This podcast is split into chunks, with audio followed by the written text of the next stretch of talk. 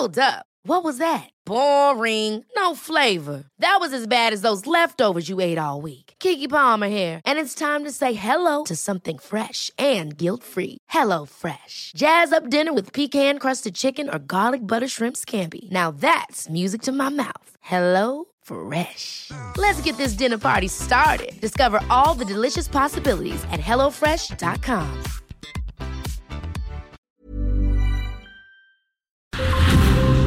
Brenda Peña y Manuel Zamacona están listos para actualizarte los hechos relevantes con la mirada fresca que los caracteriza. Bienvenidos a Noticiero Capitalino en Heraldo Radio 98.5 FM. Comenzamos.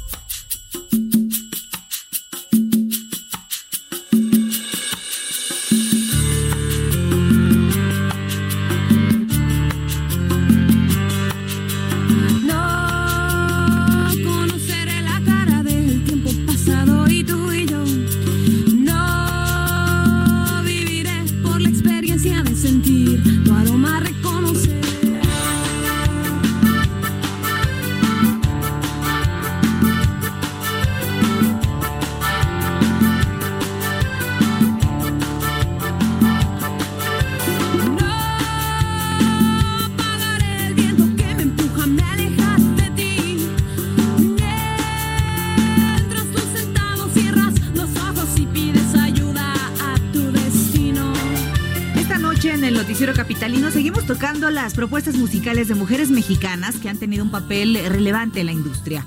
Toca el turno a la compositora, cantante, músico, activista y actriz mexicana Julieta Venegas.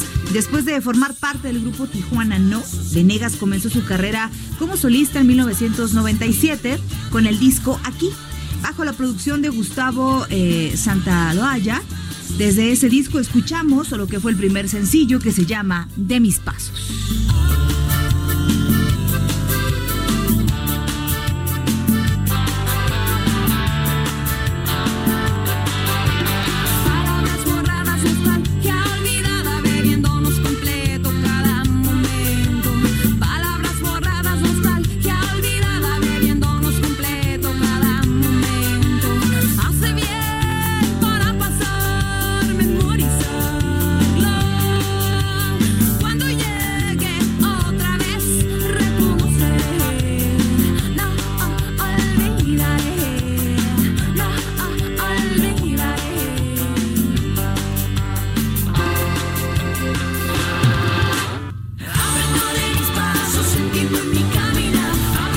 8 de la noche con 4 minutos en el tiempo del centro de la República Mexicana. Qué gusto que nos estén acompañando una noche más aquí a través de los micrófonos de El Heraldo Radio 98.5 de FM. Bienvenidos al noticiero capitalino, querida Brenda Peña. Manuel Zamacona, ¿cómo estás? ¿Ya de regreso? ¿Qué tal tu viaje? eh? es un perro. ¿Qué tal tu viaje? Bueno, la verdad es que ayer, eh, gracias, querido Manuel Zamacona, por tus saludos. Me llegaron, me llegaron. ¿Cuál de, cuál de todos? ¿Todos te llegaron? Pues es que ayer tuve eh, la oportunidad de ir a un evento que se llama Aeroexpo, Muy allá lejos. Toluca.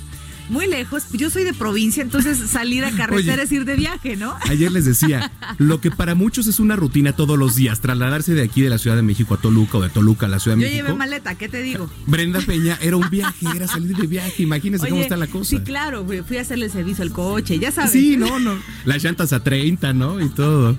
Qué bárbara.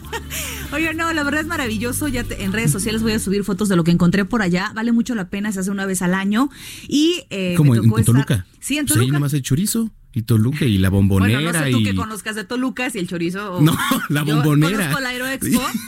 Yo conozco la Aeroexpo, que es de verdad un tema eh, muy importante en la industria de aviación. Ya les voy a estar compartiendo fotitos allá y tuve la oportunidad de platicar también ahí con algunas personas importantes de que tiene que ver con la aviación. Un tema que ha sido pues trascendental a raíz del avión presidencial. Sí, sin duda, Ya sin les duda platicaré, alguna. pero ya estoy aquí de regreso de mi viaje. Qué bárbaro, no puede ser. O sea, ¿cuánto Soy es de a Toluca? provincia, para mí salir a Toluca es ir de viaje. ¿Qué te digo? ¿40 minutos? O sea, bueno. No, pero está bien, qué bueno. No, me hice una hora. De- Bueno, pues ya con tráfico. Una hora aquí al Estadio Azteca. Polanco, o ¿estás a de acuerdo? Polanco, ¿estás de acuerdo? Pues sí. Bueno. Pero bueno, ya estoy acá. Gracias. Escríbanos sus comentarios en las redes sociales, arroba el heraldo de México Arroba Samacona al y aire. arroba bajo penabello. Eh, usted ¿A dónde sale de viaje? ¿Usted considera que ir a Toluca es ir de viaje? Escríbanos en redes sociales, por favor. Esperamos Ay, todos y cada uno de sus comentarios. Que ayer te defendieron ¿eh? en redes. Claro, Dice, yo vi. No, es Vi que el ataque. con el tráfico, nada, que... Pero bueno, Oye, escríbanos. ya ir a Santa Fe es ir a otra ciudad. Pues sí, ya No. prácticamente es ir de viaje, oye. En claro, fin. oye. Les recordamos que nuestro podcast lo puede descargar de manera completamente gratuita a través de las aplicaciones de Spotify o de iTunes. Lo único que usted tiene que hacer es en la lupa poner Noticiero Capitalino y qué va a salir, Brenda, nuestros bellos rostros. Nuestros bellos rostros photoshopeados. Rostros. Chopeados. Chopeados, Este- photoshopeados. No nos vamos a parecer, pero somos nosotros. Correcto. ¿No? Un par de tallas menos. Este, Detallones también. Sí, en la cara, porque de repente en el Photoshop. pues, Eres mira, horrible, tienes- eres horrible. ¿No? Este, pues sí. Entonces ya pueden descargar el, pod- el podcast. ¿El qué? El podcast. Muy bien. Muy bien. Señoras y señores, bienvenidos al Noticiero Capitalino. Son las 8.7. Comenzamos. Noticiero capitalino le hemos dado cuenta de los detalles de lo que va a suceder este fin de semana en materia de marchas por el Día Internacional de la Mujer y la cobertura eh, del 9 no- ninguna se, mueve. Esto eh, en estos eventos se han sumado a la mayoría de entidades públicas y privadas, ya han hecho eh, de hecho sus pronunciamientos en, las redes sociales, muchos de ellos, otros de, forma pública.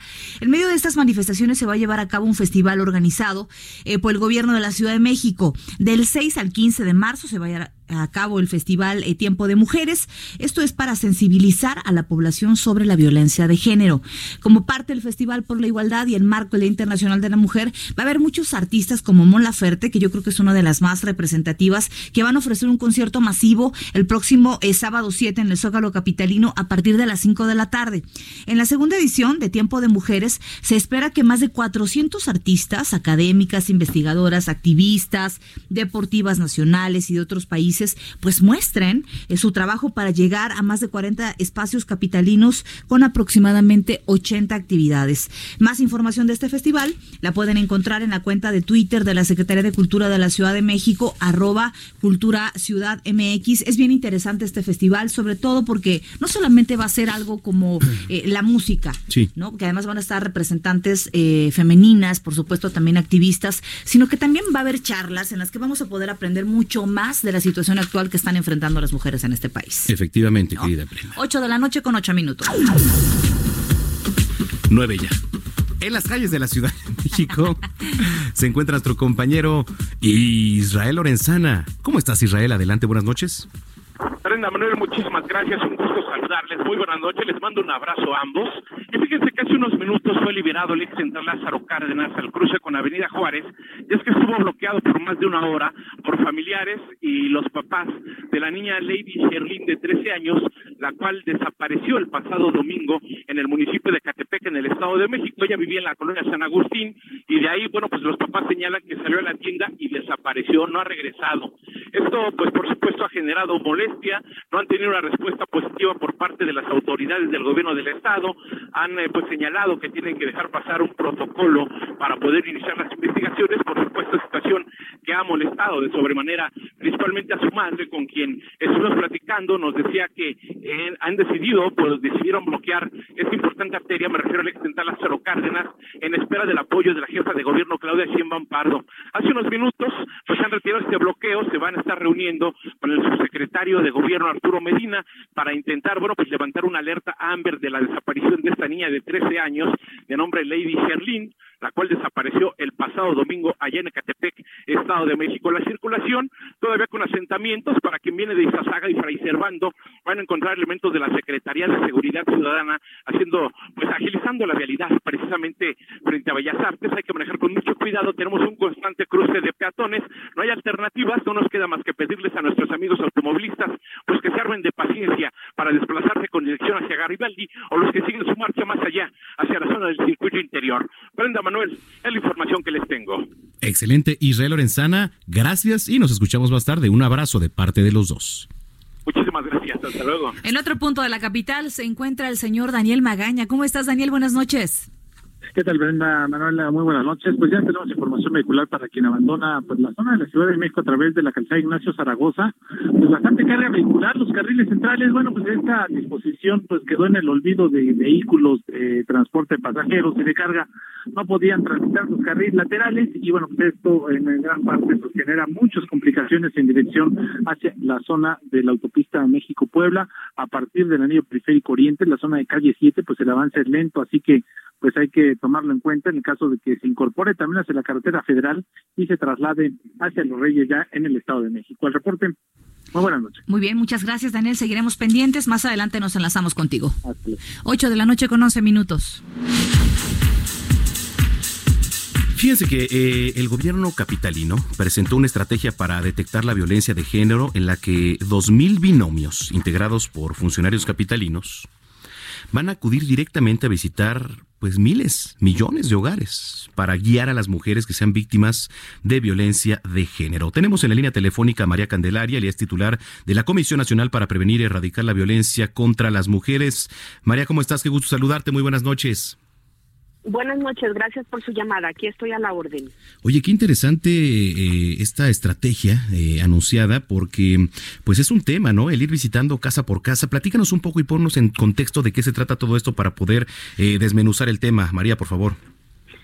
Sí, bueno, pues mira, tuvimos la invitación de la jefa de gobierno de echar a andar hoy la estrategia de visitar poco más de tres millones de hogares de esta ciudad en donde van a ir casa por casa informando sobre los servicios que ofrece la Ciudad de México y la Fiscalía y las lunas, que son todos los centros de apoyo a las mujeres, además de los centros de justicia para las mujeres, para mujeres que sean, primero que conozcan qué es la violencia y que si necesitan auxilio, apoyo, acompañamiento, puedan acudir a estos lugares.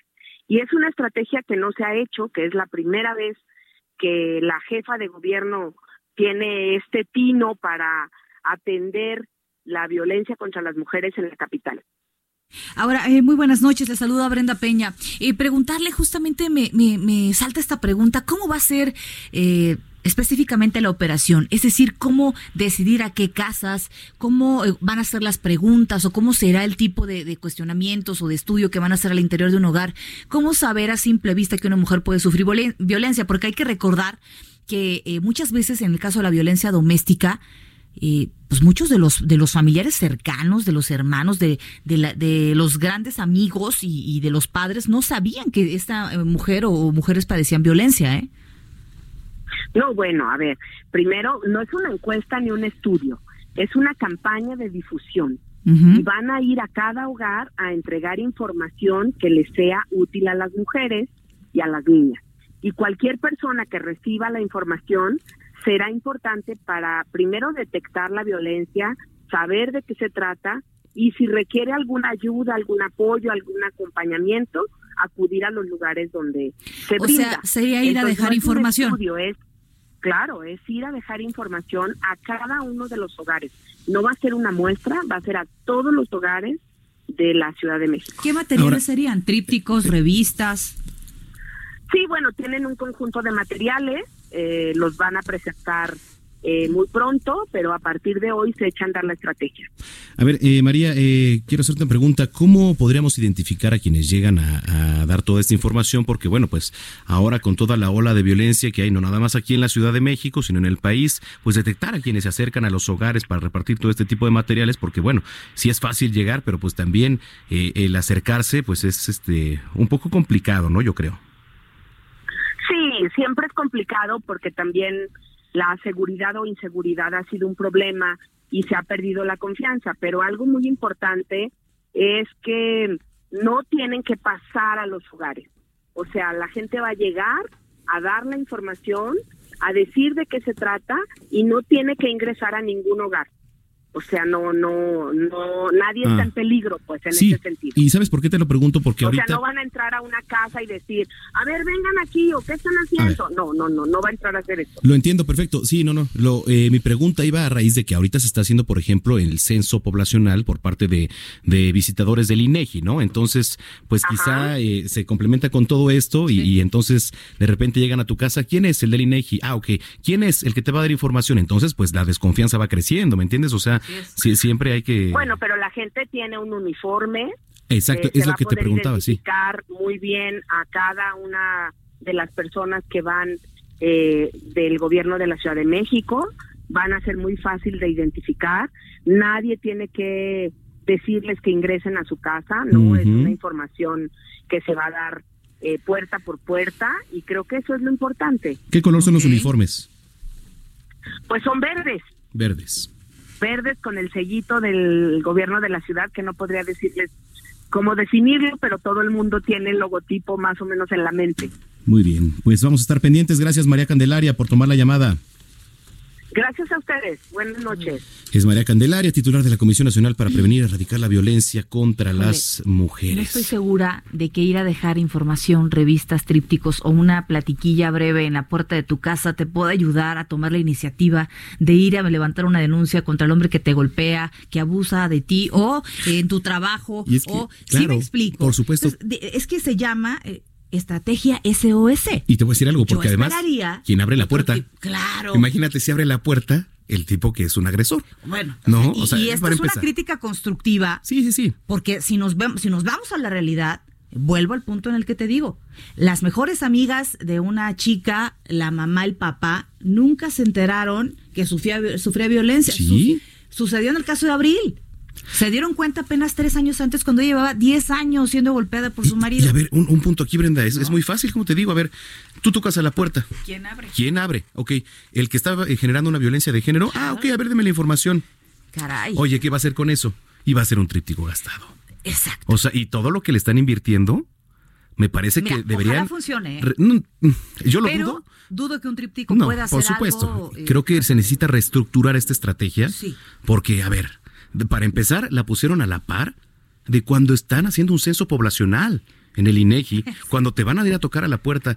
Y entonces cuando te vuelvan a ir a tocar a la puerta, a ver, perdón, pero el INEGI ya me vino a tocar quién eres. Sí. Esto, no, pues discúlpame, pero. Híjole, no. está complicado el Está tema. muy complicado. Mire, ojalá funcione, ojalá se pueda redireccionar de tal forma que pueda reflejarse y de manera exitosa en los hogares en donde se pueda sufrir violencia o en las chicas que también se sienten con bullying en la escuela por parte de sus compañeros, etcétera. Pero sí creo que falta esa parte más activa que ir a dejar papel. El papel es letra muerta. ¿eh? Totalmente, Total. totalmente de acuerdo, querida Brenda.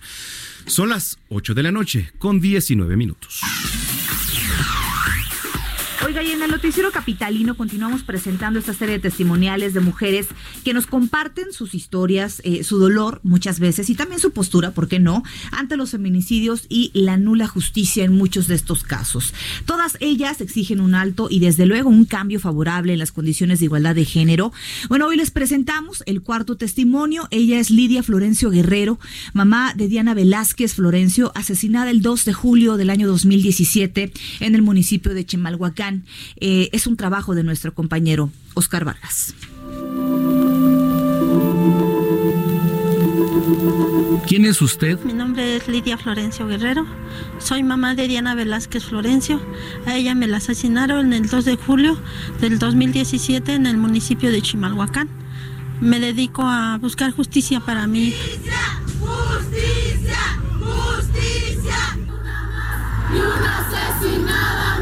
¿Quién era su hija? Diana era una chica de 24 años, se dedicaba a vender dulces en las calles. Este, vendía todos sus dulces. Este, regresaba feliz a casa porque le iba bien. Tenía muchos sueños y proyectos para el futuro. Desgraciadamente, el asesino cobarde que le quitó la vida también le arrebató esos sueños, como a mí también me los quitó. ¿Por qué salen a protestar a las calles? Porque desgraciadamente cada vez la violencia hacia las mujeres es más, más cruel y eh, las autoridades son indiferentes, son omisas, son ineptas. Por eso precisamente salimos a protestar a las calles, salimos a gritar que ya pare este genocidio hacia nuestras hijas.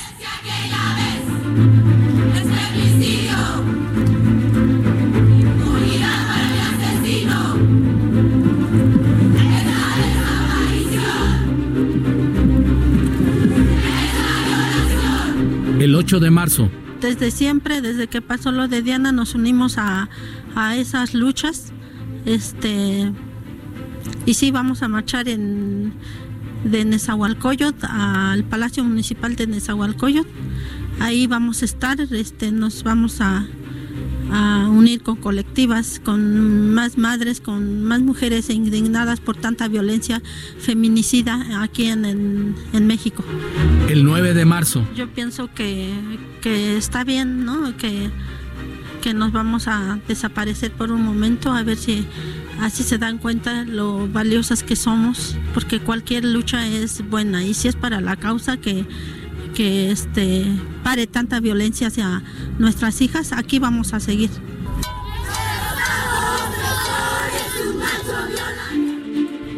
¿Es un movimiento político? Somos sobre todo este feministas, somos madres, somos hermanas, somos eh, somos este as- hijas este de, de mujeres asesinadas, las que estamos aquí tomando las calles. No hay ningún partido político en nuestra exigencia de justicia. ¿Qué espera de la cuarta transformación?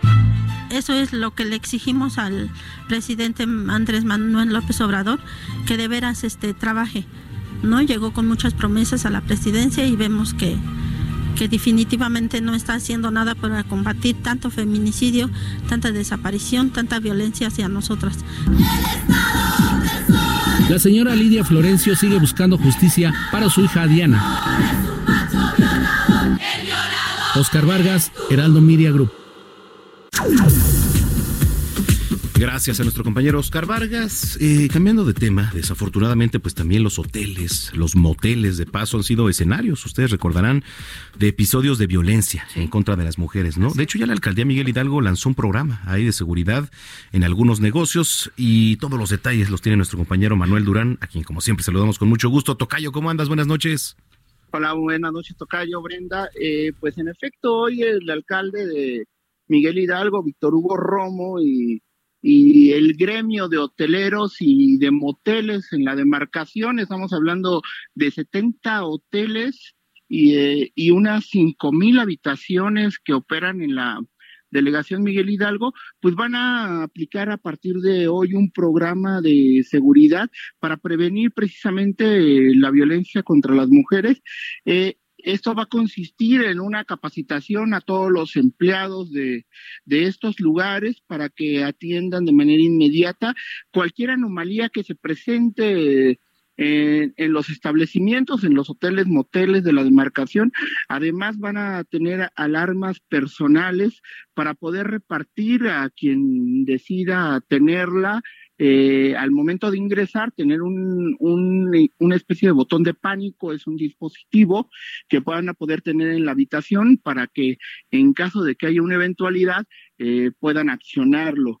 Eh, también se van a instalar en cada uno de estos hoteles y moteles cámaras de vigilancia a la entrada y la salida para poder prevenir cualquier anomalía. El alcalde de, de Miguel Hidalgo, Víctor Hugo Romo, eh, estuvo con el vicepresidente de la Asociación de Hoteles y Moteles del Valle de México para firmar este acuerdo y evidentemente pues es un ejemplo de lo que se podría hacer en toda la ciudad, por lo pronto va a ser en la alcaldía Miguel Hidalgo. Está bueno, está buena la estrategia, pero ¿sabes qué también, eh, Tocayo? ¿Te acuerdas? No sé, bueno, pues eh, hace algunos años se hablaba de las cámaras, no de seguridad, sino de las cámaras escondidas, ¿no? Que estaban incluso atrás de los espejos y que a veces, pues, eh, vendían películas eh, pornográficas, que se volvían películas pornográficas ahí en, en los giros negros, ¿no? Entonces también esto, pues, era de alguna manera una forma de violencia ahí en contra, no nada más de la mujer, sino pues también de la pareja. Eh, Exacto, y, y, y, y sobre todo ahí tiene que ver más bien con la ley de establecimientos mercantiles y sobre todo con los datos personales de las personas y es la alcaldía la encargada de verificar estos lugares para que tengan la higiene y, Claro. y su licencia de funcionamiento eh, camine bien y obviamente no tengan este tipo de prácticas porque entre mitos y realidades pues, circulaban estos videos Claro. que, pues, que, que no sabíamos si eran ciertos o no, pero por lo pronto le van a poner foco a los moteles, eh, Claro. que sobre todo en este sector son algo que no habíamos visto en la ciudad y que proliferan en muchas avenidas principales de la ciudad y donde se pueden y donde pueden ocurrir cualquier cantidad de historias. Oye, Manuel, pero y también si nos podemos a pensarle un poquito, un operativo de seguridad, un operativo de investigación en las zonas de ciertas eh, zonas en la capital en donde sabemos que ya los proxenetas y que a lo mejor también otro tipo de eh, delincuencia opera cerca de los moteles y los usan para delinquir, ¿eh? ¿Cuántas personas no han perdido la vida al interior de un motel? Los dejan ahí, hombres y mujeres, ¿eh? Y, y, precisamente fue lo que se planteó en ese sentido, porque además de los dispositivos de vigilancia o la, o la aplicación de tecnología para esto, tiene que ir acompañada evidentemente de un patrullaje distinto y de una relación distinta con los dependientes de los de estos establecimientos para poder denunciar cualquier anomalía. Sí, porque ni modo que no se den cuenta. Pues la, la gente que los recibe se da cuenta, ¿no? Quien les da la llave les da, se da cuenta. Ahora, estos dispositivos precisamente son, son unos botones que, que, se supone van a sonar demasiado fuerte para que se alerte incluso a los a los de al lado, ¿no? Claro, sí, sí, sí, pues todo ayuda. Pues ojalá y funcione y esto se replique, ¿no? Si, si de llegar a funcionar, pues en toda la capital. Pues gracias, Tocayo, estamos en contacto y que tengas eh, buen jueves. Hasta luego. Hasta luego. Bueno, lo que queda de jueves. Lo que queda de jueves. Como ya es jueves. ya es Esta semana me ha llevado como una ola. Ya es el tercer capítulo, acuérdate del año. Tercer capítulo. Marzo, sorpréndeme. Sorpréndeme marzo. Ya, por favor. El mejor ¿eh? no, mes no sean del año. No digan eso. Ah, claro, tu cumpleaños. Sí, por supuesto, ya se viene, ya se viene. Oye, es momento de hacer una pausa, pero antes las redes sociales, arroba el heraldo de México. Arroba Zamacona al aire. Arroba Brenguión bajo Penabello, que ya se han comunicado con nosotros varios. Juan Salvador pasando lista. Eh, por acá tenemos a Hugo Zamudio. Miquel comparte como yo que ir a Toluca es ir un viaje. Así es, seguramente ayer Juárez, también. saludos. um, gracias por hablarnos, por escribirnos. Gracias ¿no? a por todos los que nos van escuchando. Tendencias, regalos. tendencias en Twitter. Pausa. Güey. y regresamos. Expo Antati Alimentaria México 2020. Consolida alianzas y negocios el 31 de marzo, primero y 2 de abril. Presenta. Es- Esto es lo que ha sido tendencia hoy en Twitter. Hoy jueves 5 es tendencia en Twitter. El hashtag como hombre. Y es que cientos de usuarias de la red escribieron frases a los hombres que han sido dirigidas a ellas. Por ejemplo, calladito te ves más bonito. Te quiero a pesar de lo complicado que eres. Ya deja de ser tan visceral. Eres un histérico. Y muchas frases más que exhiben el machismo en el que vivimos. Sigue en tendencia el coronavirus, pues el director de la Organización Mundial de la Salud pidió al mundo prepararse para una posible pandemia e informó que los casos de contagio fuera de China ascienden a 12.668 en 76 países y se han registrado 214 muertes, en tanto que investigadores chinos encontraron que el COVID-19 está mutando y ahora hay al menos dos tipos. Se hicieron virales en la red social fotos, videos y el hashtag por una Puebla segura de la megamarcha universitaria registrada en aquella entidad, en protesta por el asesinato de tres estudiantes. El gobernador poblano Miguel Ángel Barbosa recibió a una comisión de estudiantes. En Twitter se informó que la presidenta del Senado, Mónica Fernández, presentó una denuncia de hechos ante la Fiscalía General de la República, esto por la acusación de espionaje en las oficinas del PAN, al encontrar tres micrófonos en el salón de previas. Usuarios recordaron un hecho similar denunciado por el presidente Andrés Manuel López Obrador. Sobre las primarias demócratas en Estados Unidos, trascendió que los candidatos Elizabeth Warren y Michael Bloomberg renunciaron a sus respectivas candidaturas, dejando el camino libre a los dos punteros, Bernie Sanders y Joe Biden. Bloomberg señaló que apoyará a Biden, en tanto que la senadora Warren no ha manifestado su apoyo a alguno de los candidatos. Para terminar las tendencias, usuarios manifestaron solidaridad, apoyo y enviaron deseos de pronta recuperación al guitarrista de la banda de rock mexicana La Lupita, pues Lino Nava subió una foto donde aparece en una cama de hospital. Por otra parte, fanáticos de Katy Perry hicieron trending topic el nuevo tema que la cantante lanzó hoy jueves titulado Never Gone White, al tiempo que felicitaron a Perry por su embarazo. Usted está al tanto de lo que hoy fue tendencia en Twitter, Gerardo Villela, en el noticiero capitalino, Heraldo Radio. Amplio abanico de oportunidades en proveeduría nacional e internacional para el sector restaurantero que incentiva a sus clientes. Lo esperamos en Expo Antat y Alimentaria México 2020, 31 de marzo, primero y 2 de abril en Guadalajara. Informes en 5555 809900 y en expoantat.com.mx. Expo Antat y Alimentaria México 2020. Consolida alianzas y negocios el 31 de marzo, primero y 2 de abril. Presentó. Continuamos después del corte con las noticias más relevantes en las voces de Brenda Peña y Manuel Zamacona en el noticiero capitalino en Heraldo Radio 98.5 FM. Regresamos. Heraldo Radio. Regresamos con Brenda Peña y Manuel Zamacona al noticiero capitalino en Heraldo Radio 98.5 FM.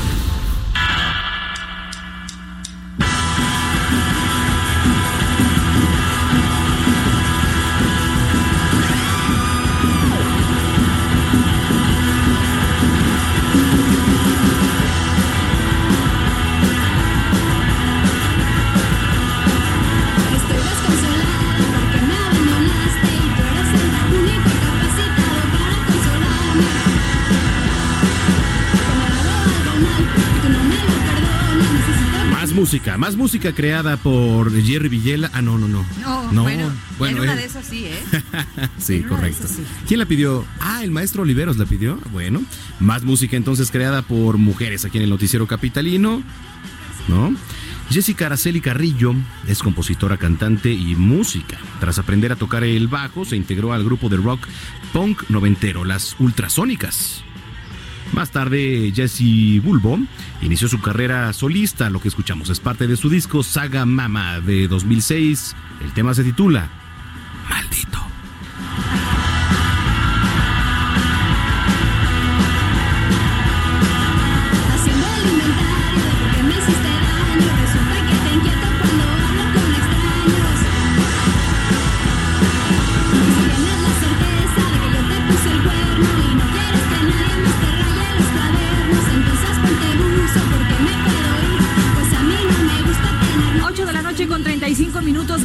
Acompañarnos esta noche en el 98.5 El Heraldo Radio Noticiero Capitalino.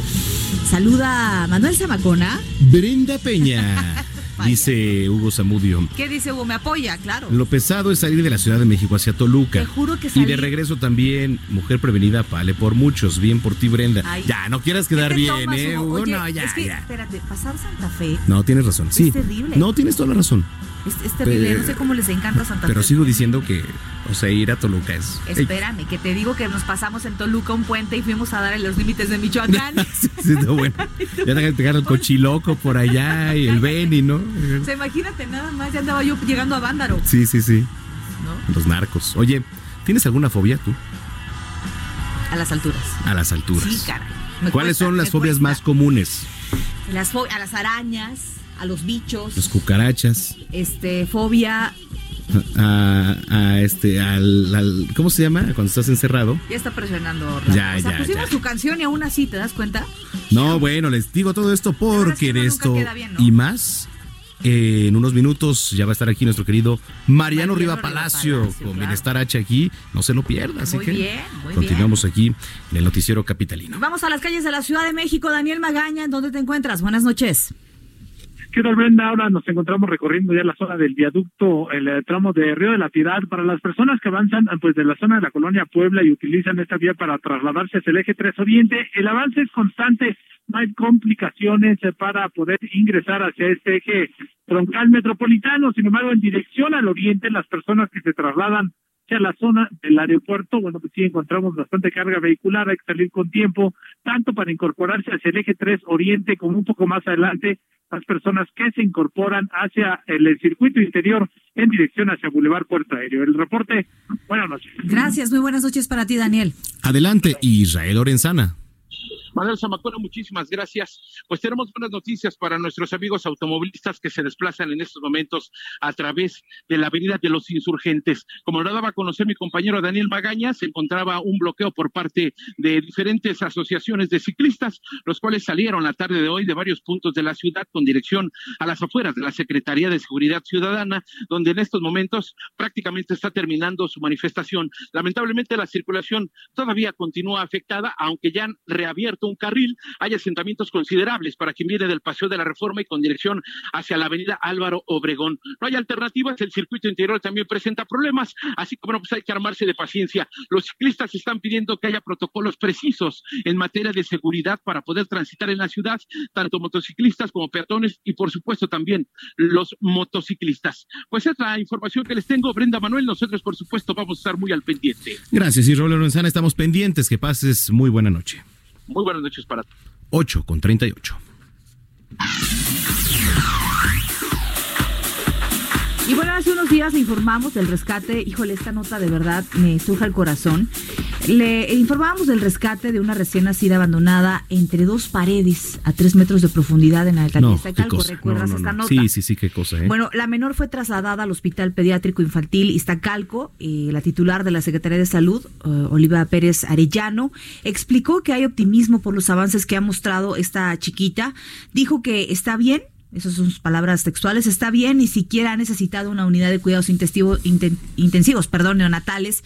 Ayer Eloísa Quijano, el paramédico del heroico cuerpo de bomberos en la Ciudad de México, amamantó a esta recién nacida ya que sospechó que no había ingerido alimento desde que nació, por lo que comenzó a proporcionarle de su propia leche. Eh, por otra parte, desafortunadamente, una bebé recién nacida fue encontrada en un bote de basura. ¿Qué nos está Sí, pasando? sí, ¿Qué porque si no, si no quieren eh, tener hijos, eh, pues primero hay que cuidarse. Y la segunda, Pero más eh, allá, hay una vez que, que los pueden exacto. apoyar. A ver, ¿qué, qué va de dejarlo ahí? O sea, es- eso es inhumano. Caray, hay ¿qué casas hogar. A ver, si no tienes, discúlpame, pero hay muchas otras opciones. Increíble. No, no, no. Bueno, no, no. se cree que esta es la hermana gemela de la recién nacida que rescataron. Fíjate, Manuel, lamentablemente esta otra bebé ya no tenía signos vitales. No. Esta mañana se ha informado que Jacqueline N., la mamá de esta niña, fue detenida y permanece internada en un hospital del IMSS, aunque se ha negado a rendir su declaración. Al parecer, la mamá de estas eh, niñas tiene 22 años, no tuvo la culpa, pues según el abuelo eh, de la mujer, ella sufría constantes abusos por parte de su pareja. Mira, eh, al final de cuentas hay instituciones que te pueden orientar, hay instituciones que te pueden ayudar. No te van a cobrar nada. Tú puedes entregar a tu bebé, hablar con las autoridades, Claro. demostrar, demostrar que no puedes hacerte cargo de, de ella o de ellas, pero de verdad, analizar qué nos está pasando como sociedad. Totalmente. Que esto se vuelve una noticia. Desde ahí empezamos caray, mal. Desde ahí y desde antes. Tremendo, caray. Bueno, 8 de la noche con 40 minutos. Ayer, eh, en la nota curiosa, al inicio de este espacio, le comentábamos que el sarampión es una enfermedad que pues ha cobrado la vida de más de 200 millones de personas. Y esto, bueno, por supuesto, a lo largo del tiempo, ¿no? Eh, a ver, el chiste es que aquí ya ha tomado y ha cobrado fuerza estos últimos días, actualmente con cuatro casos. ¿No? Vamos a platicar con Jorge Alfredo Ochoa, él es director general de Servicios de Salud Pública de la Ciudad de México, a quien agradecemos mucho que nos haya tomado la comunicación. Doctor, ¿cómo está? Buenas noches. ¿Qué tal? Muy buenas noches. Gracias por tomarnos la llamada. Oye, ¿cómo va el tema de- del sarampión? Digo, porque la verdad es que estábamos volteados al tema del coronavirus, pero también hay que voltear ahora para otro lado con el tema del sarampión. ¿Cómo vamos? Sí, bueno, pues tenemos cuatro casos confirmados, de los cuales dos de ellos son menores de edad. Una es una niña de ocho años que vive en la alcaldía Álvaro Obregón y el otro es un niño de 10 años que vive en la Gustavo Amadero. Y los dos restantes son reclusos que están dentro del reclusorio Oriente. Son los cuatro casos confirmados que tenemos. Ahora, eh, doctor. Norte. Ajá, bueno, perfecto. Pero aquí lo curioso, y no sé si tenga algo que ver, es que tres de estos casos, por ejemplo, están en una misma alcaldía. ¿Tiene que ver algo por ahí? Bueno, este, eh, aquí lo interesante es que dos de los casos están dentro del reclusorio norte, ¿no? Y bueno, sí estamos identificando que hay cierta asociación, conexión entre los casos que están externos y los del reclusorio. La, niña de 8 años en Álvaro Obregón, bueno, pues tiene un familiar que está dentro del reclusorio norte. Muy bien. Ahora, eh, preguntarle, en, en el caso eh, pues de la población en general, ¿hay alguna recomendación? Porque también el sarampión tiende a ser bastante contagioso, ¿no? Si hablamos, por Sí, ejemplo, de, claro. de, la de esta pequeña, si va a la escuela, estamos hablando de que ya hay una posibilidad también con sus compañeros, ¿no? Por supuesto, lo que nosotros hicimos inmediatamente y es lo que se debe de hacer cuando hay un caso sospechoso o un caso confirmado es hacer el bloqueo epidemiológico en, lo, eh, en las manzanas alrededor de donde vive la persona que está contagiada. Son 25 manzanas que tomamos, entonces cubrimos alrededor de mil viviendas, pues vacunando a todas las personas susceptibles que se encuentran ahí. ¿no? Sí. Aquí también el tema hablar de las vacunas, pero a ver, yo también le haré una pregunta. eh, el- ¿Es más alarmante quizá ahorita el tema de- del sarampión que el tema del coronavirus, eh, doctor? No, eh, para empezar, este, el sarampión, pues sí existe una vacuna. Eh, en, en nuestro país tenemos ya muchas décadas eh, vacunando a la población eh, con, con coberturas pues, de las más altas de América Latina. Entonces, la, la población en general se encuentra protegida contra este padecimiento, ¿no? Muy bien, eh, y también es importante hacer el llamado a la población de que revisen la cartilla de vacunación de sus hijos. Hay vacunas que también nos podemos eh, poner refuerzos y, y no dejarlo pasar porque el tema de la salud es muy importante. Por supuesto, ese es el principal llamado que yo deseo hacer a la población, a los padres de familia, de que visiten, de que revisen las cartillas de vacunación para ver si tienen el esquema completo, sobre todo ahorita en el tema de, de sarampión, que son dos dosis, se pone la primera al año y la segunda a los seis años. Claro. Muy bien. Entonces, no hay nada para alarmarnos en este momento, doctor. No, por supuesto que no hay ningún motivo para alarmarse, sino Muy más bien.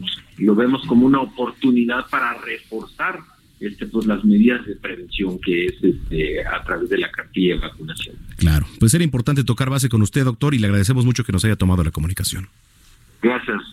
Es el doctor Jorge Alfredo Ochoa, director general de Servicios de Salud Pública de la Ciudad de México. 8 con 45. Haz del bienestar una constante en tu vida. Escuchas Bienestar H, con una voz autorizada para hablar de todos los temas. Mar- Mariano Riva Palacio, en el Noticiero Capitalino. Heraldo Radio 98.5.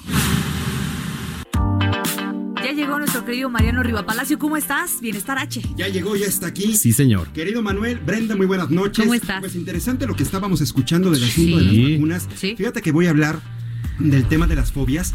Hay personas que le tienen fobia o miedo a los médicos. Oye, el claro. síndrome de la bata blanca que le llaman, que interesante. precisamente las personas no acuden al médico. Primero, por miedo al diagnóstico, que es bien importante. Muchas, muchas personas tienen miedo a que le vayan a diagnosticar una enfermedad terminal, etcétera, mala, por eso no van. Y también hay personas que le tienen miedo a las vacunas, precisamente el tipo de fobia o miedo A las inyecciones, en a este las caso. inyecciones. Ajá. Entonces, hay que quitarse ese tipo de fobias porque definitivamente las vacunas nos sirven. Hoy, querido Manuel, Brenda, vamos a hablar de las fobias. Hay muchísimas fobias. A las alturas, a, la- a las, a las arañas, etcétera, etcétera. Según la Organización Mundial de la Salud, en México el 4% de la población de varones tiene alguna fobia y en el caso de las mujeres el 6%. Mientras que en la población infantil ha habido un incremento debido a problemas relacionados con la inseguridad pública, violencia en el hogar y por la propagación de mensajes violentos o agresivos, primordialmente en las redes sociales.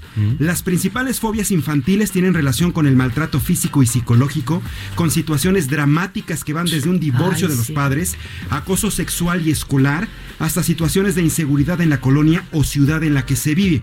Esto lo explicó la doctora Claudia Sotelo Arias. Ella es directora del Centro de Especialización de Estudios Psicológicos de la Infancia. De hecho, la especialista Brenda remarcó que la mayoría de las fobias se gestan durante la infancia.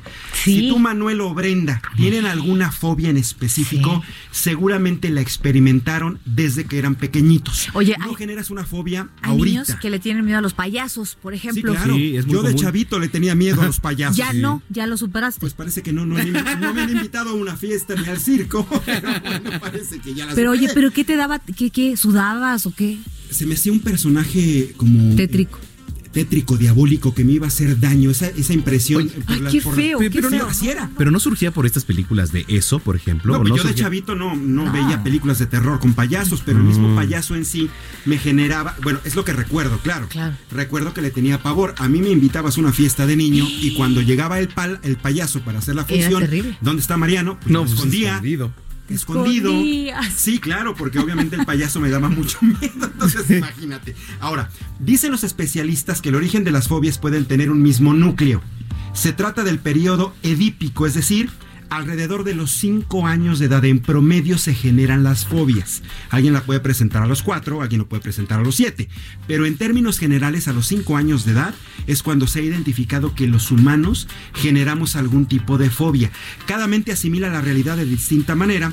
Así, por ejemplo, un niño vio a su padre golpear a su madre, lo más probable es que en lugar de odiarlo o temerle, el menor desplazará estos sentimientos a un objeto en particular, lo cual va a resultar en una fobia. Ay, qué específicamente. interesante. Asimismo, las fobias se definen como un miedo irracional a un objeto, a un animal, a una situación y en algunos casos a una persona.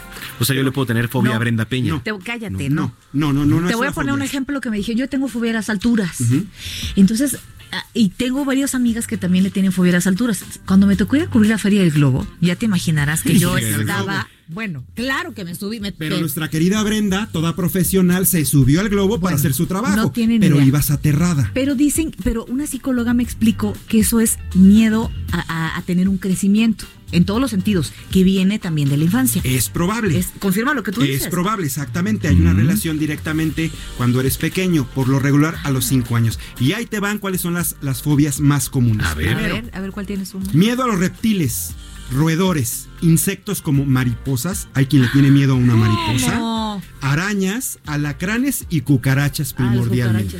A ver, ¿no? Sí, es que, bueno, también hay de insectos. Insectos, no es lo mismo que te aparezca una mariposita monarca muy bonita y el. Pero hay gente que les tiene A una mariposa negra en tu cuarto. Claro, es que es eso. A lo mejor no es necesariamente a la mariposa monarca. pasas, Sí, Amapola? sí hay unas Sí, claro mariposas que muy grandes negras que se meten en ¿Y las qué? ¿Qué habitaciones. piensas cuando entra la mariposa negra? ¿Tú, ¿o ¿qué, qué te pasa? o qué?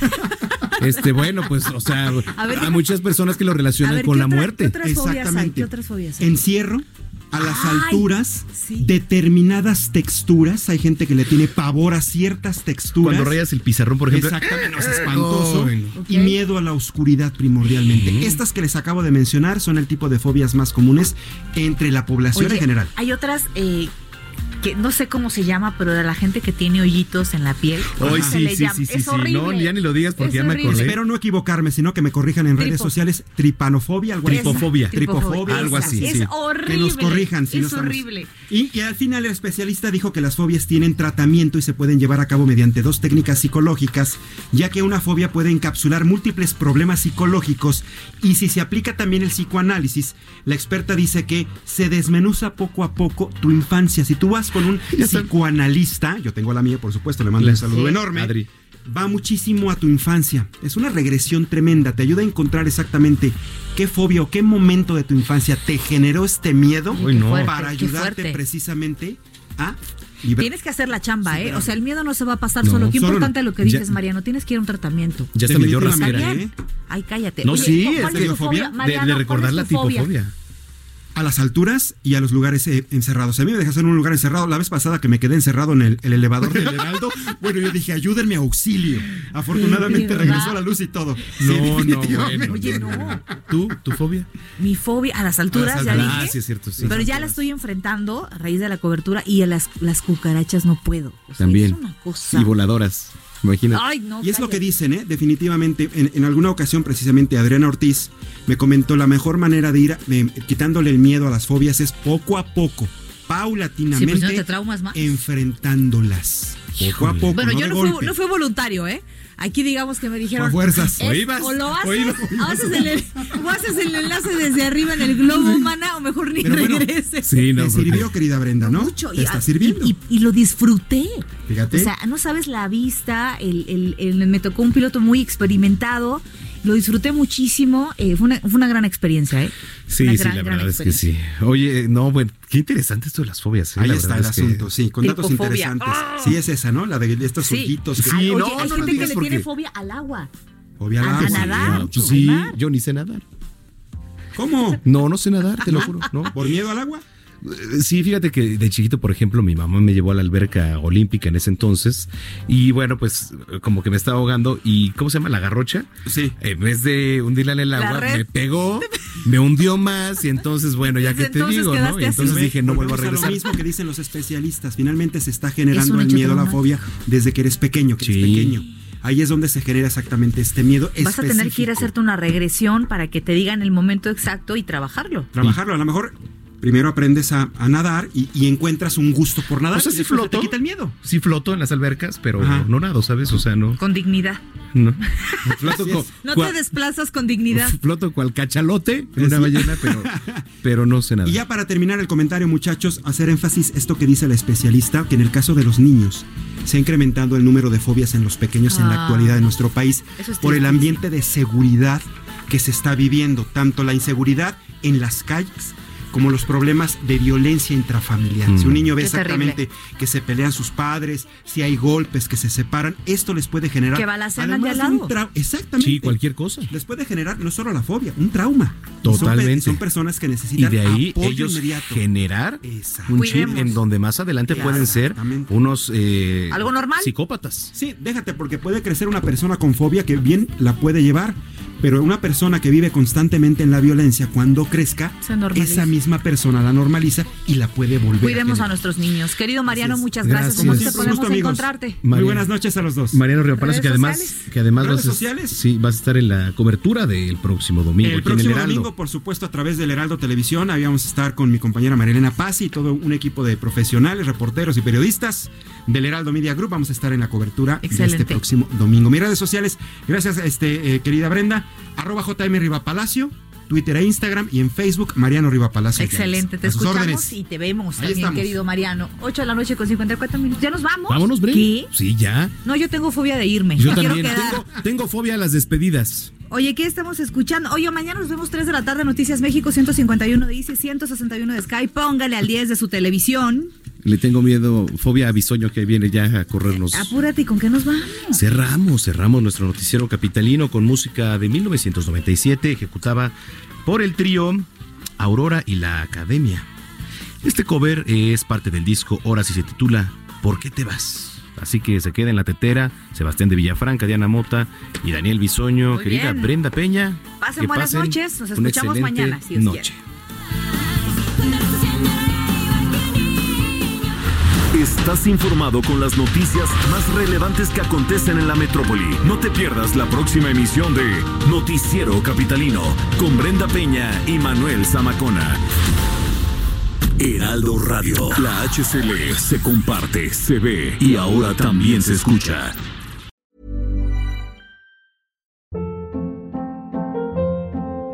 Hold up. What was that? Boring. No flavor. That was as bad as those leftovers you ate all week. Kiki Palmer here, and it's time to say hello to something fresh and guilt-free. Hello Fresh. Jazz up dinner with pecan-crusted chicken or garlic butter shrimp scampi. Now that's music to my mouth. Hello Fresh. Let's get this dinner party started. Discover all the delicious possibilities at hellofresh.com.